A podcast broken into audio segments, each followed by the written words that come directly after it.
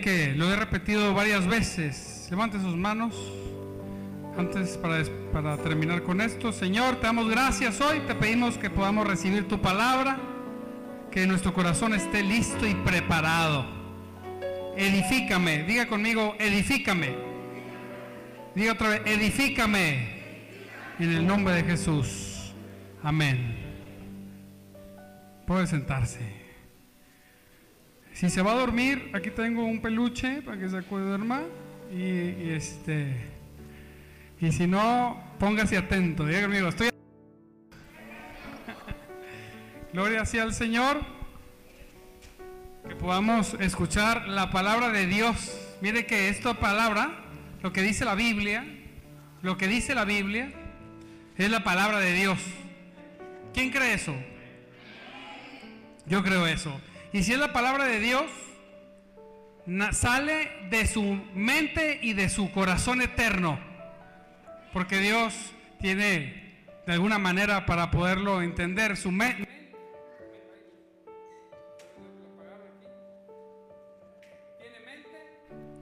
Y, y tiene corazón. Amén. Y en la eternidad Mire, qué precioso que en la eternidad Dios lo pensó, o sea, es un pensamiento eterno. Sí, sí quiere, sí quiere, sí, podemos comprender un poquito eso, es que este pensamiento existió siempre, porque proviene de un Dios eterno. Y este pensamiento eterno, amado hermano, en algún tiempo de la historia Dios usó a hombres y a mujeres, ¿verdad? Pero para, para anunciar su historia de redención a través de muchas vivencias y muchas vidas de muchas personas. Y usó personas para que esa palabra eterna, que la formó a través de muchos sucesos que sucedieron, él en su soberanía, diga conmigo, en su soberanía y en su poder, permitió que se escribiera. Entonces cuando usted lee una palabra, un versículo, usted está leyendo la palabra eterna de Dios. Así es. Y la palabra de Dios y la palabra eterna de Dios tiene poder. ¿Quién cree que tiene poder la palabra de Dios? Yo creo que tiene poder la palabra de Dios. La palabra de Dios contiene principios y verdades que la dice la misma escritura que nos hacen libres. ¿Quién es libre el día de hoy? Gloria Dios. Mire que aquí tengo unos certificados de los que nos bautizamos. El domingo pasado, al final los vamos a entregar. Pero a muchos se les cayeron las cadenas. Aleluya. Amén. Y podemos confesar libremente que Jesucristo es nuestro Señor. Bueno, cuando venimos a Dios, amado hermano, Dios nos pasa por un proceso. Tenemos que poner atención en esto. Dios siempre está involucrado en las cosas que suceden. ¿Cómo? Siempre. Antes de preguntar por qué,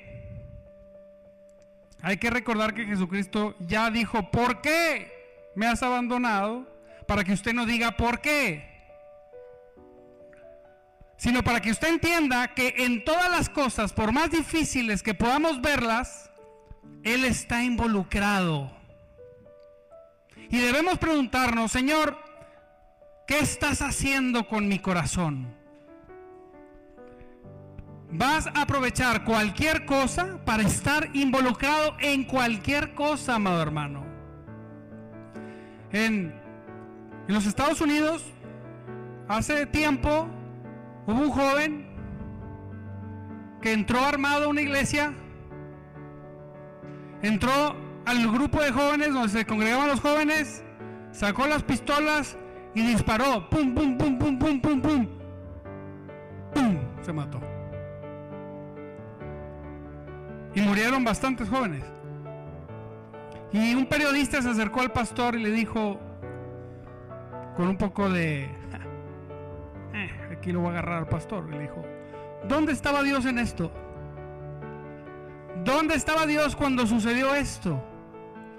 Y la respuesta inspirada que el pastor dio dijo, en el mismo lugar que estaba cuando Cristo estaba crucificado. En el mismo lugar estaba Dios cuando Jesucristo eh, había sido molido y hecho pedazos. ¿Es difícil? ¿No lo entendemos? Una situación tan difícil como esa. Pero aún en una situación así de difícil, Dios va a usarla de alguna forma para tocar los corazones de todas las personas de alrededor. ¿Sí? Gracias a Dios, Diego mío, gracias a Dios. No nos ha pasado algo así. Pero cualquier cosa que te pase es así. Y en lo personal, cuando predicamos a Cristo y cuando estamos en medio de la batalla, pasan muchas cosas. Y estábamos, estamos en luchas. Y, Dios ponía en mi corazón que muchos hermanos aquí están en luchas. Y yo decía, Señor, pero eso es obvio, todos están en luchas, sí. Pero a veces lo perdemos de vista. Todos tenemos una lucha que estamos peleando, una circunstancia que estamos viviendo, un desacuerdo que puede haber en tu corazón. Diga conmigo, todos, todos.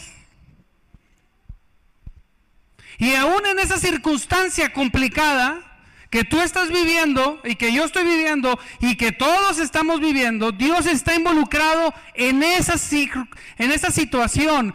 Primeramente, porque va a tratar con nuestro corazón. La semana esta que pasó, un servidor, la presión alta hasta el tope, toda la semana. Y ese Señor, ¿por qué? Y me regresó las palabras que yo he dado muchas veces, porque estás cargando algo que no puedes cargar y si lo cargas vas a morirte. Oh, te voy a recordar algo. Y es algo que también te quiere recordar algo a ti. Dios. Tenemos un Dios que es grande y temible. Dice Daniel 9, 4. Oré al Señor mi Dios y le confesé, oh Señor, tú eres un Dios grande y temible. Amén. Es un Dios temible porque nadie puede contenerlo. Diga conmigo, a Dios Dígalo, a Dios nadie puede contenerlo. Él tiene poder, Él es grande y es temible. Él es soberano y mire, así ponía Dios en mi corazón, soy el que tiene toda la vida de todos aquí en mi mano. Yo, el que soy, yo decido quién sí y quién no. Yo muestro misericordia a quien quiera mostrarle misericordia y al que no, no. Y nadie puede levantarme y decir, ¿por qué? Porque yo soy Dios. Amén. Tremendo. Y el Señor dice en su palabra en Deuteronomio que Él es un Dios. Él es, dice Deuteronomio 10, 17, Él es el gran Dios, poderoso e imponente. Pero mire a veces, yo decía, Señor, ¿por qué me hablas de esto? En Éxodo 6.3 me decía, yo soy un Dios omnipotente. Y son cosas que parecen trilladas, pero son realidades que se nos olvidan. O desconfiamos de Dios. ¿Por qué? Porque en la tribulación, ¿por qué en la tribulación podemos llegar al punto de enfermarnos y algunos hasta morir? ¿Por qué? Si tenemos un Dios poderoso, ¿por qué? ¿Usted tiene un Dios poderoso? ¿Qué tan poderoso? Omnipotente. ¿Es cierto? Decía Dios, ¿es cierto? ¿Crees eso verdaderamente que Dios, que soy poderoso, que soy omnipotente? Esto quiere decir que tengo el poder y el control sobre todas las cosas. Y esto es lo que más me gusta. ¿Te guste o no? ¿Lo creas o no? Nosotros nacimos del vientre de nuestras madres hace no mucho tiempo. Y salimos y decimos, Dios, es que yo pienso, me recuerda cuando mi hija Clarisa me dice, papá, es que tú no sabes, paste para allá. Tú no sabes qué, mocosaste para tú. Pero el hombre es tan soberbio que le puede decir a Dios, no, Señor, creo que así no es. Cálmate, si tú no existías, tienes apenas cuántos años. Diga conmigo, un Dios poderoso. Y entonces Dios te, te dice a ti me decía a mí, ¿crees verdaderamente que soy un Dios poderoso? ¿Por qué te tribulas? Ah, alma mía, dice el salmista, ¿verdad? ¿Por qué? ¿Por qué nos embrollamos en la angustia? En la circunstancia. ¿Por qué? Por dos cosas, o porque no creo la palabra de Dios, o porque se me olvida. Y siempre regreso a esto. Dije, Señor, es que a muchos les ha pasado. ¿Quién se ha sentido solo? Ahora, ¿quién se ha sentido solo en las cuestiones de Dios? Todos. Y el Señor, como le dijo al profeta Eliseo, no está solo, aún hay siete mil que no han doblado las rodillas a. Nos sentimos solos, dice Dios. Hay cosas que no sabes, que no te he contado, no te tengo que contar todo. No eres mi confidente, pero te voy a decir, dile de tu lado, no estás solo. Así es, no estás solo, no estamos solos. Está Cristo con nosotros, está el Espíritu Santo, pero también hay personas que Dios ha llenado de su presencia y que tienen compañerismo con nosotros. Sí, amén. Así es. Cuando te sientes atemorizado, ¿quién ha sentido temor? Casi todos, todos los días. dijo el Señor, le dijo el, el, profeta, le dijo a su siervo, llegó el siervo le dijo, estamos rodeados, nos van a matar. Y el profeta le dijo, no, Señor, muéstrale, abre, abre sus ojos aquí a este incrédulo para que pueda ver. Y salió el servidor, el siervo, y vio que había mucho más ejército. Estaba, imagínense, estaba el ejército del enemigo, estaba el profeta y su servidor, y luego estaba rodeado del ejército de Dios. Y cuando el siervo sale, dice, y ve todo eso, le dice el profeta, son más los que están con nosotros que los que están contra nosotros. Dígalo, men, diga sin miedo. ¿Usted cree eso? ¿Usted cree y sabe que son más los que están contigo que los que están contra ti? Son mucho más. Pero no los ves. Pero están ahí. ¿Se imagina para el espectáculo de todas esas huestes viéndote? ¿Y por qué tienes miedo? Aquí estamos para servir a Jehová. Pero, ¿sabe qué? O no vemos o se nos olvida. Y por eso entramos en tantas cosas, en tantos temores, en tantas angustias. Porque se nos olvida que tenemos un Dios poderoso que está obrando a favor de sus hijos. Dios está obrando a favor tuyo. Y Dios me recordó algo.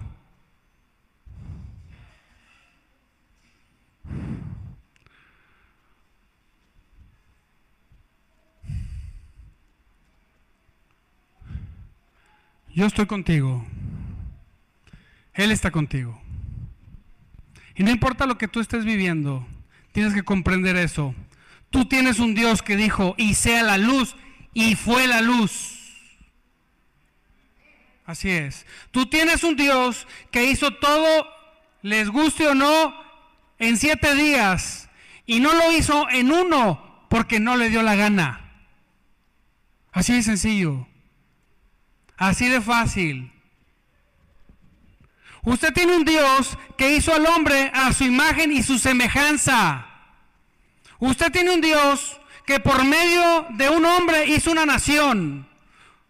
Usted tiene un Dios que llenó de plagas Egipto. Tienes un Dios que rescató a un pueblo de Egipto sin usar una espada. Así dice Dios. Recuerda de mi pueblo que ellos tienen un Dios que hizo a su pueblo pasar por el mar con los pies secos. Tienes un Dios que traga, que traga a sus enemigos, que se abría la tierra y se los tragaba. Tienes un Dios que cuando su pueblo andaba en el desierto no se le desgastaron las vestiduras. Tienes un Dios que detuvo las aguas de un río para que pasara su pueblo a poseer la tierra prometida. Tienes un Dios que derribó murallas con gritos. Tienes un Dios que entregó toda una tierra a su pueblo donde, se, donde cosecharon cosas que no sembraron y tuvieron edificaciones que ellos mismos no levantaron. Tienes un Dios que cuando su pueblo se su pueblo se olvidó de él, pero luego se acordó de él, lo volvió a rescatar de sus enemigos. Tienes un, tienes un Dios que cada vez que su pueblo se volvía a él, siempre Dios lo rescataba. Tienes un Dios que usó a David para vencer a un gigante que todo un ejército capacitado tenía miedo con una sola piedra. Tienes un Dios que entregó un reino a un simple pastor de ovejas. Tienes un Dios que levantó al hombre más sabio y rico que jamás había existido. Tienes un Dios que mandó profetas a su pueblo y se cumplió todas las palabras. Tienes un Dios que cuando su pueblo estaba totalmente destruido, lo libró y lo hizo volver a su tierra. Tienes un Dios que en cada batalla de su pueblo los defendió poderosamente. entonces, ¿por qué tienes miedo?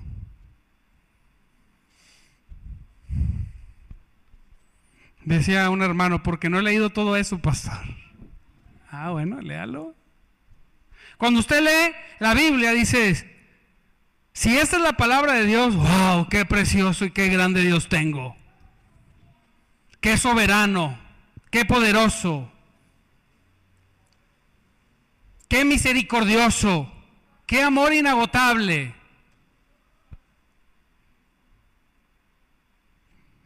Pero a veces, para muchos, la verdad, escuchamos que dicen Diosito. Muchos tienen un Diosito. Es que Diosito, digo, Diosito chiquitito, chiquitito. Diosito, un diositito de los pitufos. O Diosito, ¿de cuál Diosito? ¿De qué cerecitos chiquititos? Usted no tiene un Diosito. Usted no tiene un Dios en el cual usted pueda añadirle algo. No. Usted tiene un Dios grande, poderoso, temible en victoria. ¿Lo tiene o no? Pero la gente le dice, es que yo le pedí a Diosito. Ah, no, los que le piden a Diosito, creo que aquí a la vuelta. Aquí le pedimos a un Dios grande y poderoso, aleluya. ¿Y sabe qué? A un Dios grande y poderoso se le piden cosas grandes y gloriosas. Porque venimos, Diosito, Diosito chiquitito, chiquitito así. ¿Me podrías por favor prestarme 200 pesos? No, ese pídeselos al vecino. Y a ver si te los presta. Es que tenemos un Diosito de detallitos. No, tenemos un Dios grande y poderoso de detalles pequeños y grandes. Pero cuando venimos a Dios, venimos y buscamos, si buscamos en nuestra mente a un Diosito, entonces pues le pedimos cosititas más chiquitas. Y llegamos con Dios como si Dios fuera un tirano, chiquitito. Oye, Señor, mira, yo esto, cositas chiquititas. Y me imagino que Dios va a decir, oh, ay, mi pueblo. Yo soy el Dios que llamo las cosas que no son como si fueran. Yo soy el Dios que hago las cosas mucho más grandes de lo que tú piensas y crees porque nuestra mente es chiquita. Cuando buscamos a Dios, tenemos que ir sabiendo y entendiendo que es el Dios que hizo todas estas cosas y más. Fue el Dios, cuando yo llego con Dios, digo, Señor, estoy delante de ti y tú hiciste los cielos y la tierra. Señor, me gustaría pedirte la tierra completa. Dijo, pues pídeme y te daré las naciones. ¿Por qué? Porque Dios quiere que le pidamos cosas grandes. ¿Qué le pides a Dios? Cuando te acercas en humillación, en su presencia, pero sale de tu boca eso que siempre decimos, Señor, ayúdame con esto. ¿Qué es? ¿Es chiquito o es grande? Eso, aleluya. Un aplauso, niño, por favor. Y si es una alberca, mejor. ¿Eh? Dice que de los niños. ¿Verdad? ¿Qué dice? Así es. Y hablarán y clamarán a Dios si no lo hacemos nosotros. Aleluya. Un niño pide cosas grandes. ¿Tú qué pides? No, Diosito, yo vengo aquí a echarte la mano, sácate, no me ayudas en nada. Tú me vas a servir a mí. En el nombre de Jesús vas a caminar, sí, no va a ser muy agradable, pero te voy a decir, el resultado va a ser glorioso. Sí, no van a pasar las cosas que tú quieres que pasen. No, apúntale ahí. No va a pasar las cosas como yo quiero, pero van a pasar las cosas que Dios quiere y serán poderosas y gloriosas. Así va a ser. dice, Señor, pero yo quiero así. Pero es que así no es, es así.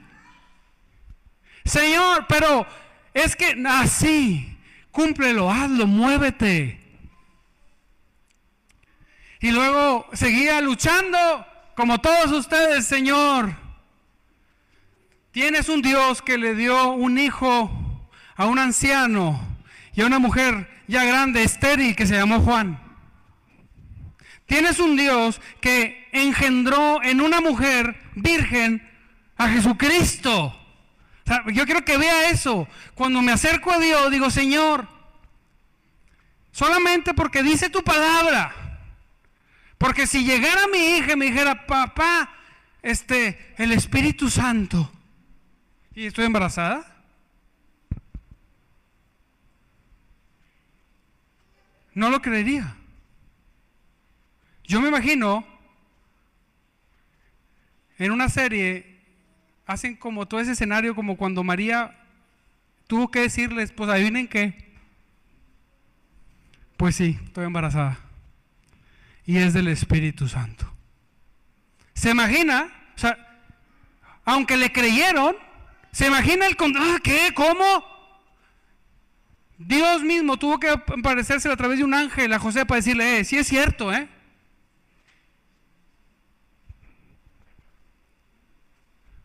Diga conmigo, sí es cierto. Bueno, usted tiene un Dios que es capaz de poner a Jesús en el vientre de una mujer.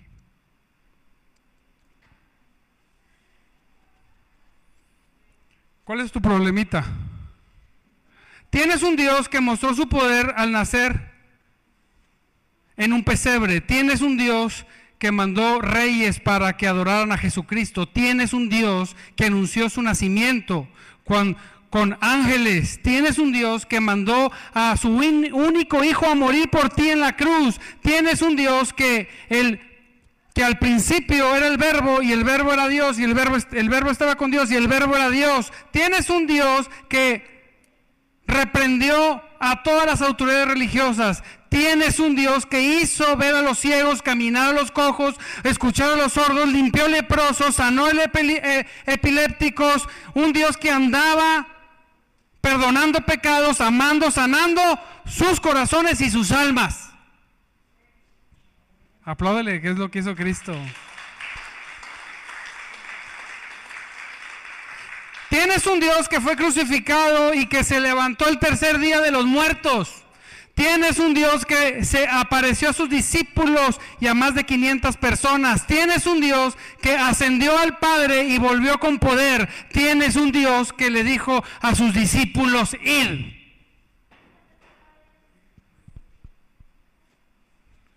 Diga conmigo, voy. Qué bonito, ¿verdad? ¿Cómo es tu Dios? Hay algunos que prefieren no creer en Dios. Hay otros, otros que se construyen dioses en su mente. Y hay otros que van a la palabra de Dios que ha cambiado naciones. Una vez me dijo una persona, mi filosofía no es esa, mi filosofía es esta. Yo le dije, ah, ok. Mira, te voy a decir con todo respeto, yo no voy a creer en tu filosofía porque dime, ¿cuántas naciones ha cambiado tu filosofía? ¿Cuántos pueblos?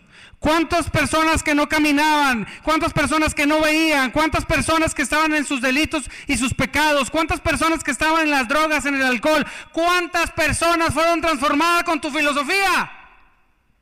Y dijo, ninguna. Por eso no creo en ella. Yo creo en el único Dios verdadero que hace eso y más. Así es. ¿Sí? Apláudele si quiere aplaudirle. Es por eso que no creo en las filosofías de los demás. Porque no han hecho nada. ¿Cuántas de tu filosofía dijo, sea la luz y fue la luz?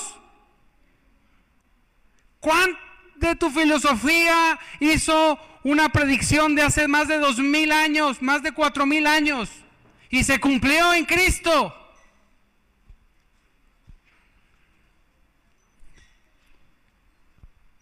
Cuando tu filosofía hizo a hombres que traficaban con esclavos hacerse totalmente y convertirse a Cristo y luchar contra la esclavitud.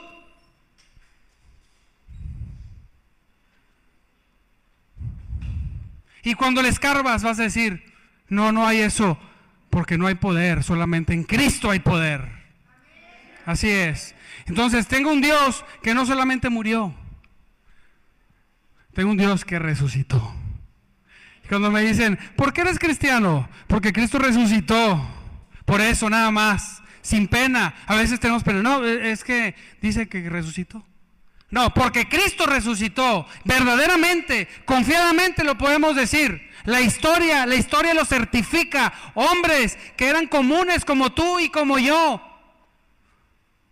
Los mataron, pero ni uno dijo, no es cierto, no resucitó. Todos dijeron, pues mátame, ¿sabes qué? Me vas a matar, pero ¿sabes qué? Jesucristo resucitó. Sí, y ¿sabes qué? Los mataron. Y los, y los, y los discípulos que ellos levantaron, los mataron también. Y dijeron, ¿sabes qué? Cuando los mataron, dijeron, pero Cristo resucitó. Y los mataron. Y lo que si la generación que siguió los agarraron, se los comían los leones. Y cuando los leones se los comían, ellos levantaban la mano y decían, Jesucristo resucitó. ¿Eso lo hace tu filosofía? El poder de Cristo dobló, mire, las rodillas del imperio más poderoso y sanguinario que ha tenido la historia antigua en un periodo de 300 años, los altos mandos, los medianos y los chicos, mire, todos tuvieron que doblar sus rodillas y decir que Jesucristo era el Señor. Aleluya. ¿Y sabes qué? Después de tiempo, el imperio pasaron muchos años y llegaron los bárbaros y los invadieron y derrocaron el imperio. Y después de otros tantos años, todos esos bárbaros que destruyeron Roma se convirtieron a Cristo. Así es. Diga conmigo, tengo un Dios poderoso. Así es, así es. Y había una persona que unos estudiosos se pusieron a ver, dijeron, a ver, ¿qué es lo que pasa después de, la, después de Lutero y la reforma y todo eso? ¿Por qué? ¿Por qué las naciones? ¿Por qué las naciones cristianas, de alguna manera, de cualquier denominación, cristianas, protestantes, por qué esas naciones son más prósperas que donde están, donde están las demás? ¿Por qué? Porque eran entendidos de eso las personas que tenían un Dios poderoso y todo lo que hacían en los pueblos evangélicos, todo lo hacían para glorificar a Cristo. Y es por eso que las naciones más poderosas y más ricas del mundo el día de hoy son herederas de son herederas de generaciones que amaron a Dios con todo su corazón. Así es. Pero ahora, estas naciones están abandonando a Dios. Y adivina qué naciones estamos adoptando a Cristo. Aleluya, los latinos, la gente de color, la gente despreciada por el mundo. ¿Y sabe qué? Si esta tendencia sigue, quieran o no, si hacemos las cosas para glorificar a Dios, nosotros vamos a convertirnos en las naciones más prósperas del mundo. Amén. Porque tenemos un Dios poderoso, diga, porque tengo un Dios poderoso. Así es. Entonces tengo un Dios tan grande y poderoso que mandó su Espíritu Santo para empoderar a su iglesia. ¿Eh? El domingo nos bautizamos con agua. Pero cuando el Espíritu Santo desciende sobre ti,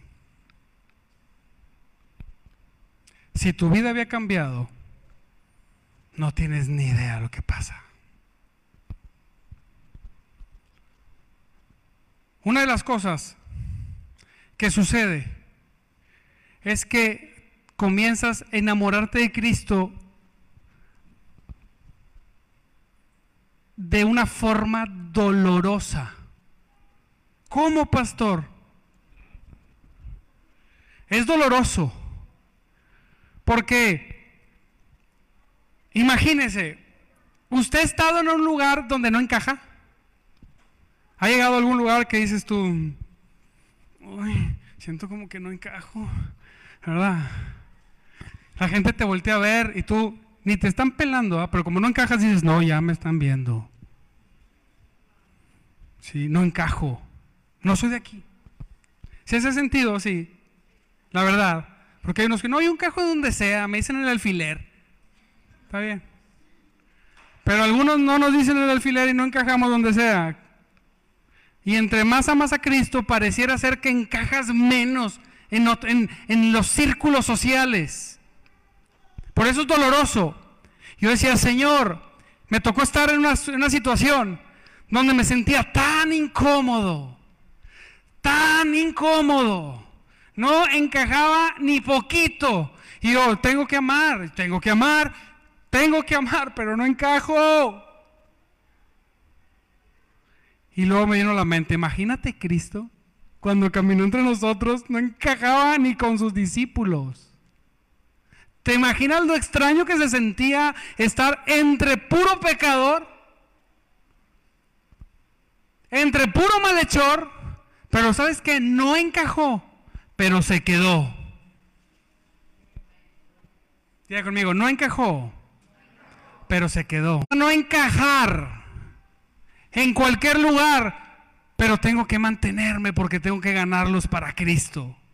Empiezo a ver, empezamos a ver que, que no todos aman a Dios de la misma forma. No es que tú lo ames más que todos, o que el amor que tú tienes sea el amor más grande que ha tenido un hombre, pero en tu contexto dices, Señor, ¿por qué, por, qué te, ¿por qué empieza a crecer ese deseo, ese amor, esa necesidad por ti? ¿Por qué? Te empieza a doler porque hace que te levantes en la madrugada a, gatas, bajar la escalera, tomar agua y llorar decir, Señor, te necesito perdidamente. Necesito de ti, del único Dios poderoso. Padre, ya no sé ni qué pensar, no sé ni qué sentir. Señor, siento un hueco aquí, un dolor que me duele. Primero pensé que era gastritis, después pensé que era no sé qué malestar estomacal. Después me di cuenta que no, era la necesidad grande y dolorosa. De decir, Señor, o vienes o me muero. Eso produce el Espíritu Santo cuando viene sobre ti poderosamente. Ponía alabanzas. Ah, no, no, me llena ninguna. No, ¿qué? La palabra de Dios. Escucha, es lo único que pudo calmar mi vida. Lo único que hizo que me bajara a decir, no, un libro, el otro, no, no quiero nada, te quiero a ti.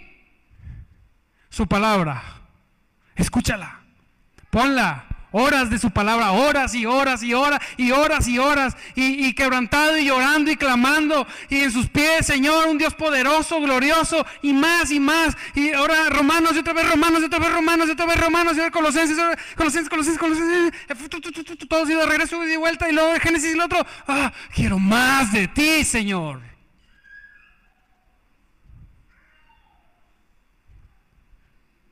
¿Te has sentido desesperado por su presencia? Es un Dios poderoso. No es un Dios de un versículo, es el Dios de toda una Biblia. Aleluya.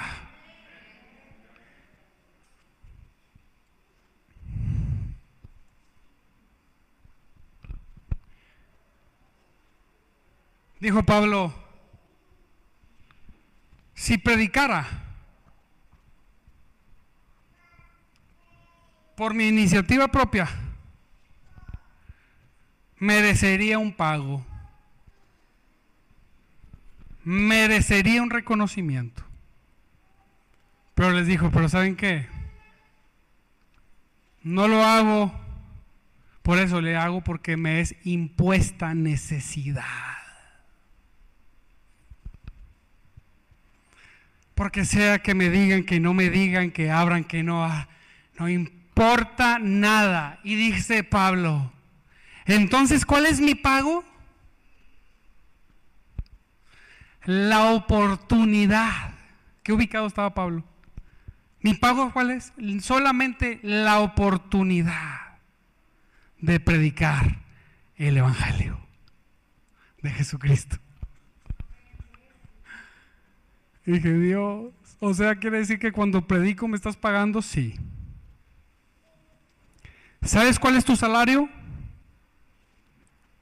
La oportunidad que tienes de poder predicar el Evangelio poderoso, glorioso, magnífico, glorioso de nuestro Señor Jesucristo. De un Dios poderoso. Ese es. Y entonces, Señor, y entonces, ¿quieres tu pago? Ve y predica. Y un hermano dijo, ¿y nada más eso? Nada más quieres eso. Nada más eso. Predicar a un Dios tan poderoso como lo que acabamos de decir. ¿Cuál es tu miedo? ¿Me ayudas, Karen? Póngase de pie. ¿Cuál es tu miedo?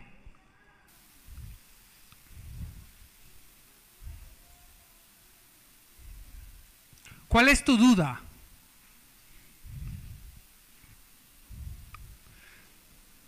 ¿Tienes un diosito o tienes un Dios grande y poderoso?